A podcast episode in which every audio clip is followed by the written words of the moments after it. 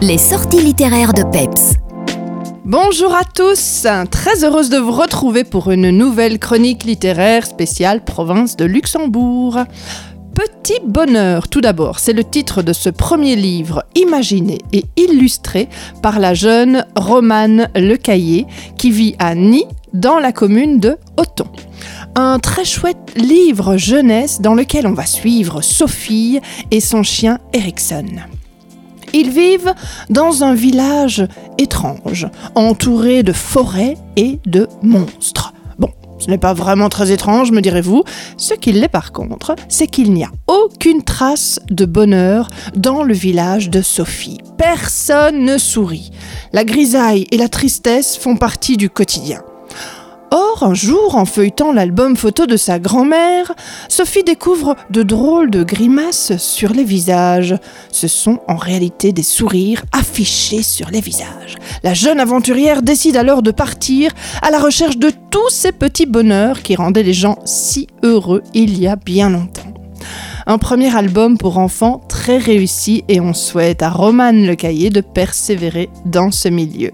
C'était donc Petit Bonheur écrit illustré par Romane Lecaillé. Autre style à présent, avec un titre intitulé Tu te souviendras de ce que tu lui as dit, qui aborde cette fois un sujet sensible, celui de la communauté juive d'Arlon et la fuite de celle-ci lors de la Seconde Guerre mondiale. Un livre qui s'adresse à un public dès l'adolescence.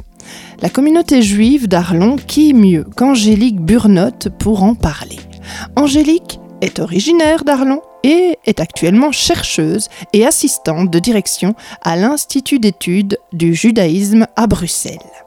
Pour écrire ce livre, elle a interrogé Mariette Jacob pendant près de deux années. Mariette avait 18 ans lors de la Seconde Guerre mondiale et elle s'est replongée dans des souvenirs lointains mais ô combien encore présents pour décrire ce qu'elle et sa famille avaient enduré pendant plus de quatre ans. Un témoignage émouvant, retranscrit fidèlement sous une forme théâtralisée. Un magnifique hommage, un devoir de mémoire que nous propose la maison d'édition Les Oiseaux de Nuit avec le livre Tu te souviendras de ce que tu lui as dit, écrit par Angélique Burnotte. Voilà, c'était donc ma chronique littéraire spéciale province de Luxembourg et je vous dis à la semaine prochaine avec Jérôme.